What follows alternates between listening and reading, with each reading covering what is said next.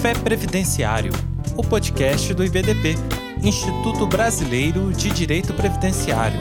Apresentação: Sheila Borges.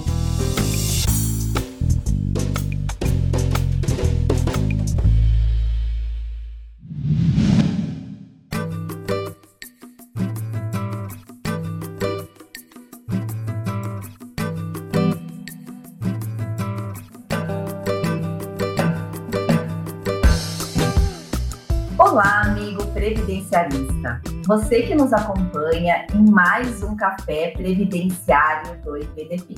Quero inicialmente agradecer ao IBDP, Instituto Brasileiro de Direito Previdenciário, pelo convite e parabenizar por esse belíssimo projeto. Me sinto muito, imensamente honrada por estar aqui com vocês nesse episódio. Meu nome é Sheila Souza Borges de Liz, Sou advogada, especialista em direito previdenciário há 21 anos e há 10 anos tenho estudado e aplicado gestão legal. Para mim, tão apaixonante quanto o direito previdenciário é a gestão e o empreendedorismo. Por isso que hoje eu tenho MBA em Gestão Estratégica de Negócios e estou terminando outro MBA em Marketing, Branding e Grupo.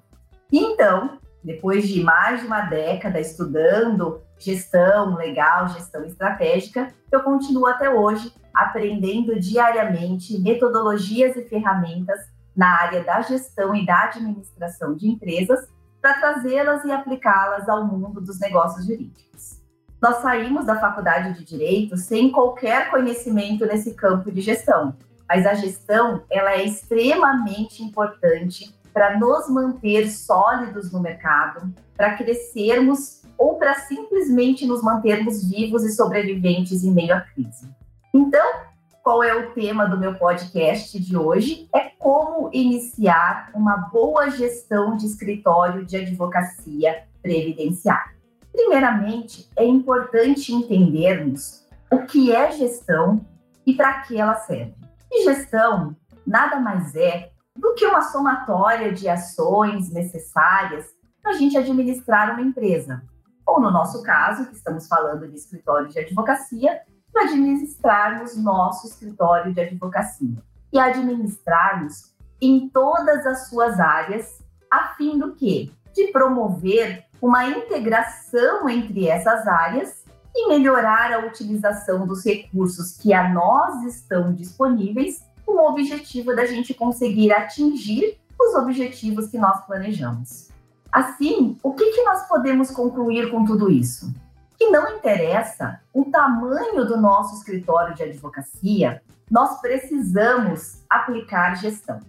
E mais que isso, a gestão ela deve ser em todas as áreas do escritório, na parte de estratégico, no administrativo, no financeiro, pessoas, controladoria jurídica, o departamento técnico jurídico, todas essas áreas precisam ter gestão.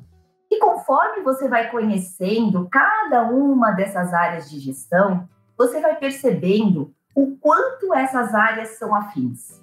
Não tem como você falar em gestão administrativa se você não pensar, por exemplo, em números ou em relatórios advindos do setor financeiro. Mesmo que a rotina financeira ela seja pequena porque ela é feita por você ou por algum sócio, você não tem alguém que te ajude especificamente no financeiro, você tem que ter alguém que conheça e tenha afinidade com as finanças e possa integrar todos esses números e esses relatórios financeiros para que você, na administração financeira, consiga utilizar esses números e esses indicadores a seu benefício. Também não tem como a gente falar em produtividade se a gente não falar, por exemplo, de uma controladoria jurídica, de um departamento da controladoria jurídica dentro dos seus escritórios. Os seus relatórios de atividades realizadas pelo escritório, relatórios que você tem, atividades realizadas por uma equipe ou por uma pessoa específica, um advogado, um sócio. Todos eles, todos esses relatórios também precisam ter dados financeiros, você precisa trazer informações e relatórios de atividades realizadas por um advogado, mas também trazer quais são os custos dele, os custos da equipe. É importante você avaliar, por exemplo, o faturamento bruto do seu escritório, os custos variáveis que você tem, a quantidade de pessoas que trabalham no seu escritório. Tudo isso está ligado com vários departamentos: o departamento da administração, da controladoria e o departamento financeiro. Além de tudo isso, também não podemos falar em produtividade se a gente não falar em pessoas pessoas integrantes do nosso escritório de advocacia, pessoas que compõem a nossa equipe, pessoas motivadas. Produtividade requer pessoas motivadas. E quando isso começa? Isso começa no recrutamento e na seleção assertiva. Começa quando você consegue fazer um recrutamento e uma seleção, mas você também tem no seu escritório plano de carreira e salários, incentivos, benefícios e bônus para sua equipe. Também não conseguimos falar em precificação de honorários se a gente não tiver um financeiro redondo, com cálculos de custos de horas do seu escritório, de um departamento, o custo de um, de um determinado advogado, ou às vezes o custo da hora de trabalho de cada um dos sócios que integram o escritório de advocacia, o quanto custa um processo para você manter, o quanto custa um ano daquele processo em tramitação para você manter. Ou seja, tudo tem que estar muito bem alinhado e alinhado em todas as áreas do departamento do seu escritório. Precisamos emitir relatórios, muitas vezes relatórios mensais, relatórios semestrais, anuais, trazer quantidade de processos novos versus quantidade de processos encerrados, quantos processos nós temos numa determinada fase, por exemplo, quantos processos nós temos em fase de instrução, quantos processos nós já temos em fase de execução, quanto tempo demora para o nosso escritório atender um cliente e propor uma demanda. Então, tudo isso tem que estar em harmonia e em sintonia. E a partir do momento em que você conseguir criar para o seu escritório objetivos de curto, médio e longo prazo, você vai conseguir aumentar a quantidade de novos clientes, você vai conseguir reduzir o tempo de tramitação de um processo, você vai conseguir melhorar a qualidade do atendimento do seu cliente, deixar todos os seus procedimentos muito mais enxutos e seguros. E tudo isso precisa ser feito dentro de um planejamento estratégico.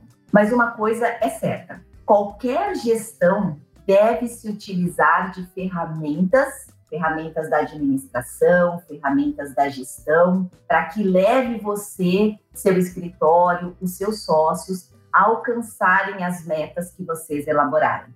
E num sentido muito mais amplo, também pensamos em ferramentas para nos ajudar na gestão, trabalhando planejamento estratégico, a fim de cumprir a missão que nós determinamos para o nosso escritório de advocacia sempre focados numa visão estratégica muito bem definida de todos os sócios. E dentre todas essas ferramentas estratégicas importantes para uma gestão eficiente e eficaz, eu quero destacar uma que ela é chamada dos três P's. E o que significam os três P's? Precisamos pensar e trazer como três pilares o planejamento, o processos e pessoas. Vou explicar cada um deles e a importância de todos estes na gestão. E por quê? Porque para o seu escritório de advocacia prosperar, é necessário que você, enquanto gestor, porque você é gestor do seu escritório e gestor das pessoas que compõem o seu escritório, da sua equipe, para que você consiga aliar todos esses fatores aos objetivos que você estabeleceu do seu negócio como um todo. Então, passemos aos três P's primeiro P é o planejamento. Eu adoro falar sobre planejamento. Por quê?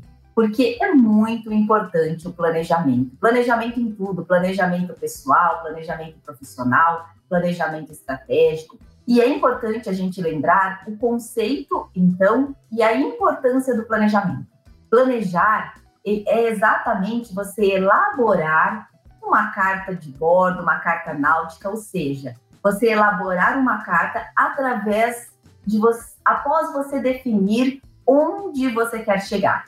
O planejamento, ele serve também para integrar todas as áreas da organização, né, todas as áreas do escritório, a, conforme eu falei para vocês anteriormente, é importante a gente integrar e entender toda a organização como um todo e fazer com que todos os integrantes da sua equipe participem e estejam comprometidos com seus objetivos estratégicos, um objetivo estratégico do seu escritório, trazendo todas essas pessoas para integrar o planejamento, tanto na fase de criação do planejamento, mas principalmente também na execução desse planejamento.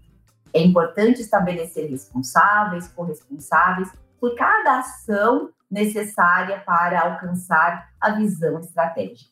E para cumprir com o planejamento, nós precisamos dos outros dois P's. E aí, principalmente com nós precisamos do P, pessoas. Por quê?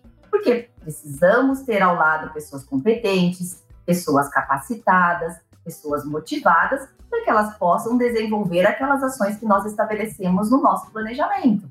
O que significa dizer que o escritório de advocacia ele deve ter boa política de recrutamento humano que agregue todas essas partes do plano de carreira que eu já falei, uma avaliação de desempenho assertiva e também a manutenção de um bom clima organizacional.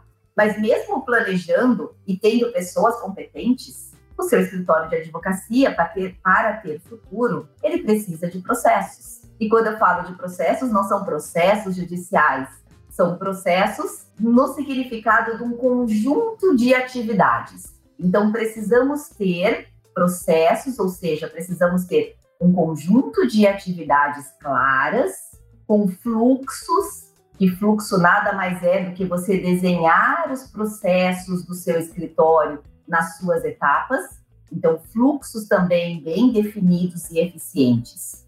É importante que você desenhe um processo macro do seu escritório. Imagine a jornada do seu cliente. Quando ela começa? Ela começa no atendimento ao cliente ou ela começa quando o cliente busca o seu escritório? Essa começa a jornada do cliente e é ali que você tem que começar a desenhar o seu processo macro. Comece desenhando a jornada do cliente do início e vai até a prestação de contas. Afinal de contas, tem muitos escritórios de advocacia, muitos profissionais que acabam se preocupando tanto com o primeiro atendimento e não se preocupam com o resto da jornada do cliente.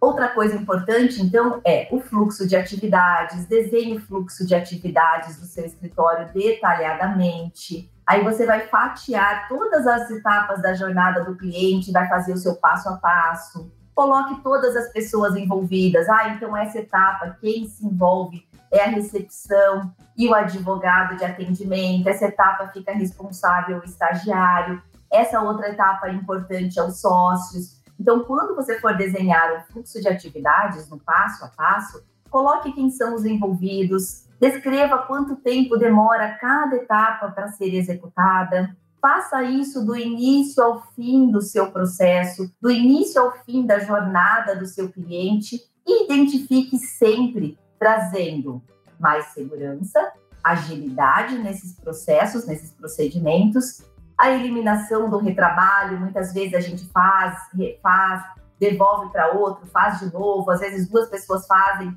o mesmo trabalho, então elimine o retrabalho, elimine a burocracia, aquilo que demora muito para ser feito, verifique cada um dos passos, principalmente entenda o que que gera valor para o seu cliente de, desse passo a passo dos processos que você desencadeia ali na jornada dele e o que que seu cliente efetivamente está disposto a pagar para você realizar.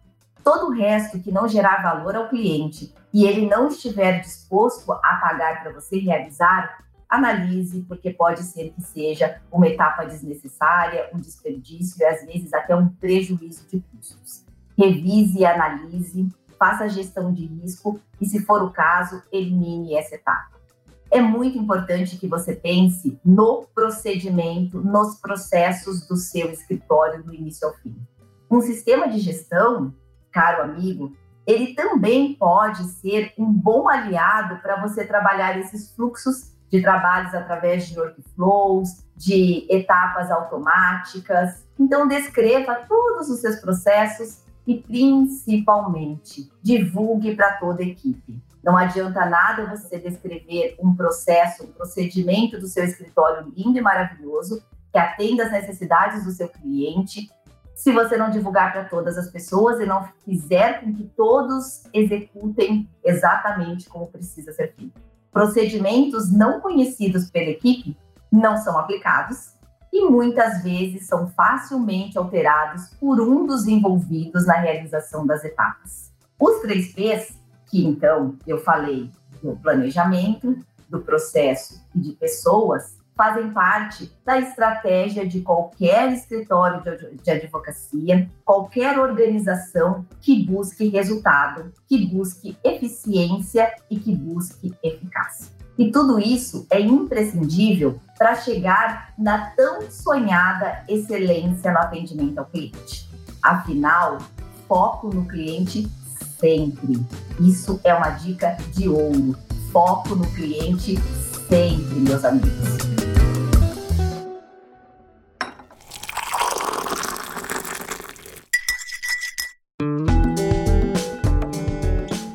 Mas agora, vou dizer para vocês que não é só foco no cliente, é também foco do cliente. E qual é a diferença? Foco no cliente é você colocá-lo em evidência. Isso já é muito e isso muitas vezes vai fazer você ter um diferencial. Ou seja, quando você pega os dados do seu cliente e você consegue avaliar o comportamento dele, a situação financeira dele, você consegue entender o perfil dele na hora de contratar um serviço jurídico.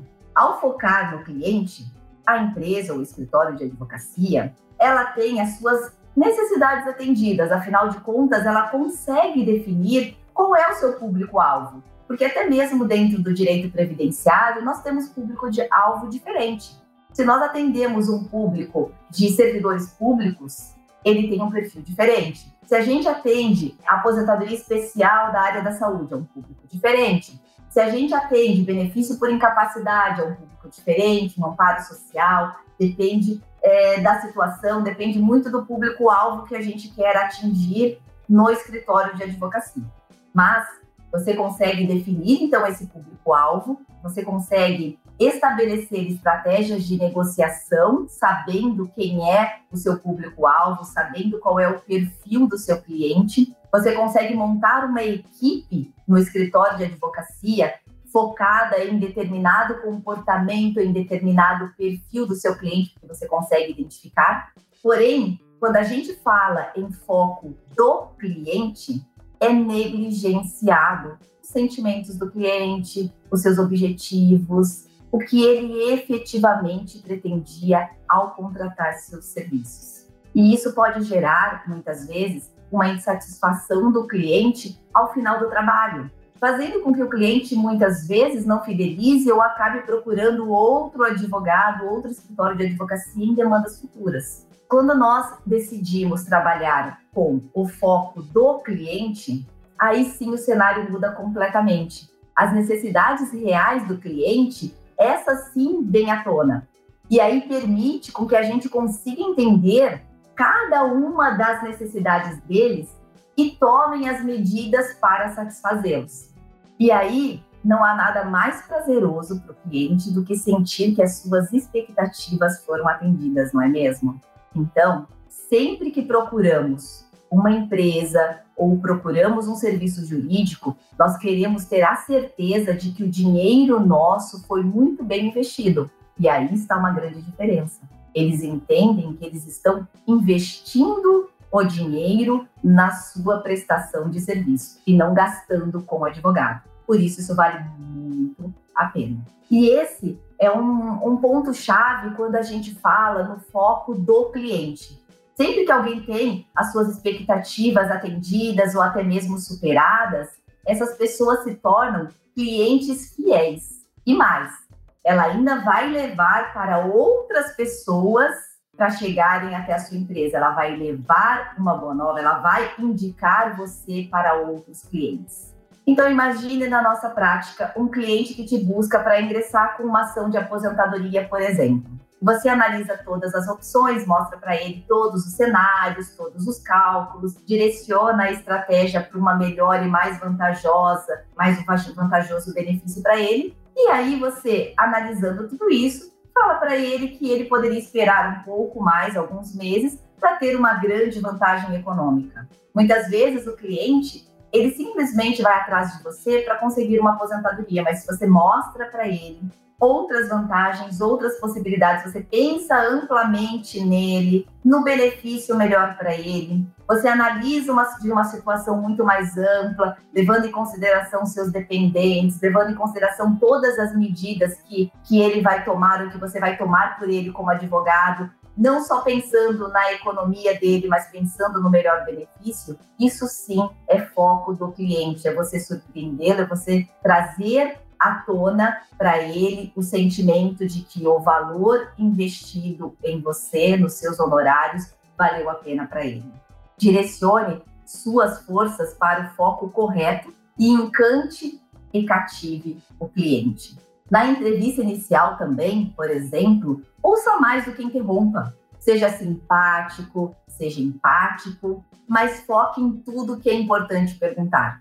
Tenha uma ficha de atendimento ao cliente com perguntas padrão.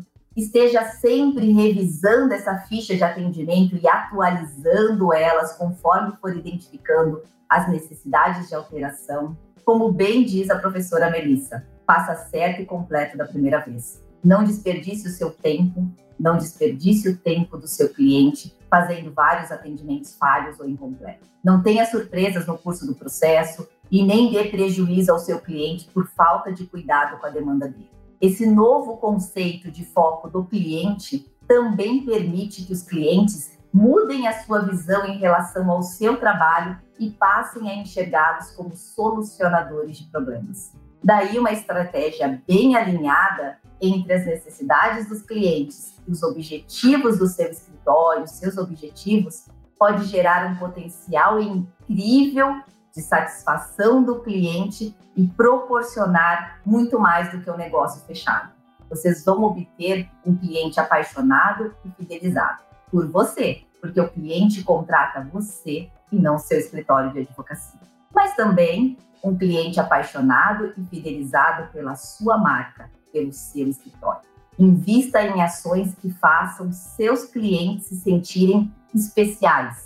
Isso também é uma dica bastante preciosa. E como uma empresa pode manter o foco no cliente, então? Vamos pensar em algumas estratégias para fazer seus clientes se sentirem especiais e manterem também o foco no cliente. Antes de mais nada, eu trago a dica que é muito importante, que é você saber definir a persona. E o que são personas? São as personas do seu escritório. Antes de promover uma ação de criatividade, uma ação que você pensa que é criativa, que é inusitada, você precisa entender quem é o seu cliente. E para isso, então, construa uma buying persona, que é essencial. E persona nada mais é do que um personagem fictício que traz características comportamentais do seu cliente ideal, de uma maneira que você vai conseguir delimitar qual é o seu público-alvo, porque às vezes o público-alvo é muito abrangente. Então, você definir seu público-alvo é o primeiro passo, mas você precisa também definir uma persona. E isso acontece por quê? Porque a persona, ela traz definições sociais, econômicas, demográficas de quem vai contratar os seus serviços. Com isso, o que que você vai conseguir? Você vai conseguir entender detalhes de quem é o seu cliente e do que ele precisa. E aí sim fica muito mais fácil você criar uma conexão e empatia entre você e a sua equipe e o seu cliente. E a empatia, ela é essencial na relação com o cliente, porque é através dela que gera confiança imediata e faz com que seu cliente se conecte a você ao seu escritório e à sua marca. Assim, antes da gente colocar alguma ideia em prática, é importante, caro ouvinte, você se perguntar: isso é adequado ao meu cliente ideal? Ele gostaria disso? Então, foque em ações que sejam adequadas para o seu cliente-alvo e que você entenda através da persona que você criou daquele cliente se ele gostaria daquilo. Uma segunda dica é promover uma cultura voltada para o cliente. Porque todos os escritórios de advocacia, eles devem ter uma cultura que seja a mesma que a sua e que seja focada em todas as ações voltadas ao cliente. E isso tem que partir desde a recepção, os estagiários, os advogados que trabalham diretamente ligados ao cliente. Não adianta você querer dar um bom atendimento ao cliente, você ter uma visão de quanto é importante a excelência no atendimento ao cliente, se você não promover uma cultura voltada ao cliente em todos os departamentos, em todos os setores do seu escritório. E a cultura organizacional, ela precisa ser construída para que você consiga promover essa ideia e fazer com que todos os seus colaboradores, que todas as pessoas que trabalham junto com você no escritório de advocacia também foquem no cliente. Que não seja apenas um conceito que você traz, que você discute muito com todos eles, mas que seja pouco aplicado na prática.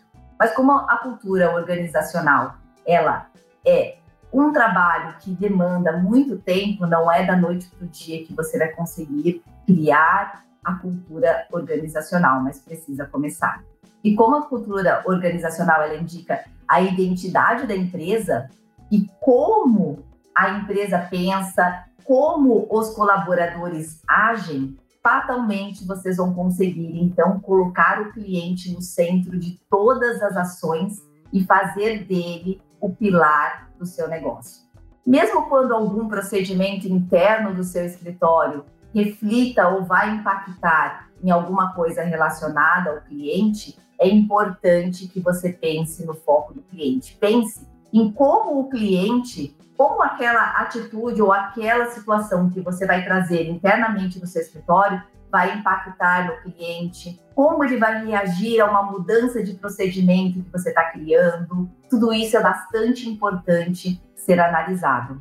Quando uma empresa ela estabelece aquela cultura organizacional que eu falei, focada no cliente, há muito mais chances dele sair satisfeito e querer voltar para fazer novos negócios ou com certeza indicar o seu serviço para amigos, família ou quem perguntar. Outra dica importante é treinar a recepção para suprir todas as demandas diretas do cliente. Por quê? Porque a recepção ela trabalha na linha de frente. Ela resolve boa parte dos clientes e é ela que também tem que pensar em encantar as pessoas com quem ela entra em contato. A recepção precisa ter cuidado, precisa estar atento ao foco no cliente. Outra dica importante é a realização de pesquisa de satisfação. Nós não podemos, mas sequer cogitar, focar o cliente sem incluí-lo nas decisões da empresa.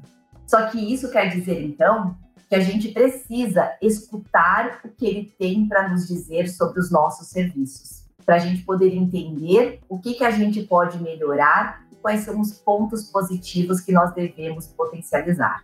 Não adianta nada a gente pensar em várias estratégias para melhorar o atendimento ao cliente se a gente não tiver o feedback deles, se a gente não souber o que é que eles entendem do nosso serviço, o que é que pode ser melhorado. Eu me lembro uma ocasião em que uma amiga disse que ela tinha sim uma pesquisa de satisfação, uma caixinha com um formuláriozinho que o cliente respondia quando ele estava ali na recepção e colocava lá naquela tipo, urna que era uma pesquisa de satisfação. E aí eu perguntei para ela quais eram os feedbacks que ela colhia e ela disse que ela nunca tinha nunca tinha aberto aquela caixinha porque ela tinha medo do que estava lá dentro. Então não adianta nada a gente fazer ações, a gente criar ações focadas no cliente, a gente realizar pesquisas de satisfação se a gente não souber o feedback do cliente. Isso é bastante importante. Mas afinal, como iniciar então uma boa gestão de um escritório de advocacia previdenciária? Vou deixar algumas dicas aqui. Primeiro, estude gestão. Passa as diversas ferramentas de gestão e de administração que estão disponíveis no mercado, conheça e aplique. Mude seu mindset, com certeza, porque todas elas funcionam e devem ser aplicadas em um escritório de advocacia. Afinal, escritório de advocacia é uma empresa. E você não é só um advogado, você é um empresário, você é um gestor, você é um empreendedor e tudo mais que você precisar ser para manter seu negócio aberto e lucrativo. Outra coisa bastante importante, eu já falei, e que vamos revisar é tenha uma visão macro do seu escritório. Conheça de indicadores de desempenho, peça e emita relatórios, entenda de indicador de lucratividade, de produtividade. Faça um raio-x completo do seu escritório. Saiba quantos atendimentos você realizou por mês, quantos desses atendimentos converteram em contrato, quantos processos ativos você tem no seu escritório, quantos processos você tem em cada área de atuação, se você atua não somente no direito previdenciário, mas em outras áreas do direito? Quantos processos seus se encerram por mês, se entram mais processos novos do que se encerra, ou vice-versa. Tenha todos os números financeiros na ponta do lápis, ou melhor, atualizado no seu software ou numa planilha de Excel tenha certinho o seu faturamento, qual é o seu lucro, suas despesas fixas e variáveis, seus custos fixos e variáveis, tenha indicadores que você consiga medir desempenho do seu escritório. E o desempenho do seu escritório está tanto na satisfação do seu cliente, que é possível ser medido, quanto é, em novos contratos, na lucratividade por contrato, na agilidade da solução dos problemas, ou seja, tenha vários indicadores que meça o desempenho do seu escritório. Utilize e abuse de software, gente, de gestão de escritórios. Ou então, se você puder também, não só de software de gestão, mas automatize todas as etapas e as atividades que são repetitivas e que você puder fazer. Para quê? Para ganhar mais produtividade e reduzir os erros. Cuide da gestão administrativa e da gestão financeira do seu escritório. Crie seu planejamento estratégico, entenda onde seu escritório está, onde você quer chegar com ele daqui três, cinco anos, tenha objetivos bem claros e bem definidos. Identifique também os seus valores e os seus propósitos, para você conseguir definir a essência da sua marca pessoal e da sua marca profissional. Mapeie seus processos, revise seus fluxos, estabeleça todos os cargos e todas as funções do seu escritório, todos o seu escritório deve ter, mesmo que você ainda não tenha a vaga aberta para aquela função. E atribua a responsabilidade de cada setor. Identifique os gargalos, os retrabalhos, os desperdícios, os erros em algumas etapas, reforce a segurança de todas as etapas dos seus procedimentos, dos seus processos. Conheça seus clientes, saiba quem é o seu público-alvo e crie as personas. Existem várias ferramentas na internet que auxiliam vocês a criarem as personas. Foque no cliente e foco do cliente para estabelecer todas as suas ações. Crie conexão e empatia com seu cliente. Encante-o e fidelize-o. Nunca diga, eu não tenho tempo. Por favor. Gente, eu não quero que vocês terminem de ouvir esse podcast e falem: ah, não, eu não tenho tempo. Se você acha que é muita coisa e que você nem sabe por onde começar, que tal entender um pouquinho mais e conhecer um pouco mais sobre gestão de tempo? E para que isso? Para você começar a organizar seu escritório, é importante organize-se primeiro. Existem excelentes ferramentas de gestão de tempo que são nossas aliadas para a gente conseguir organizar então, fazer uma organização e o planejamento da nossa rotina. Saiba como organizar o seu tempo disponível de forma em que os seus esforços sejam mais eficientes. Aprenda, sim, a delegar as tarefas, a priorizar o trabalho, a fugir da procrastinação, agendar todas as suas tarefas em uma agenda de fácil acesso e praticidade. Evite fazer mil e uma coisas ao mesmo tempo. Comece cedo se você tiver muita coisa para fazer no dia, mas faça pausas estratégicas. E também uma dica de ouro: aprenda a dizer não.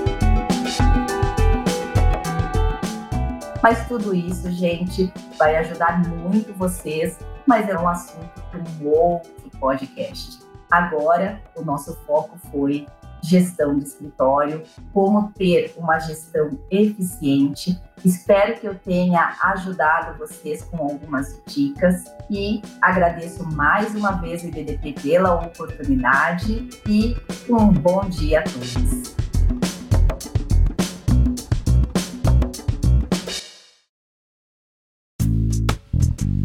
E aí, gostou deste episódio?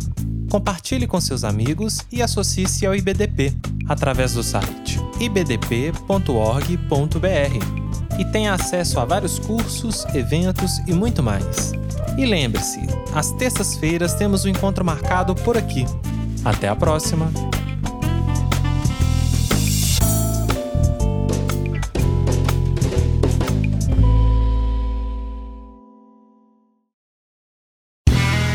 Este podcast foi editado por Play Áudios.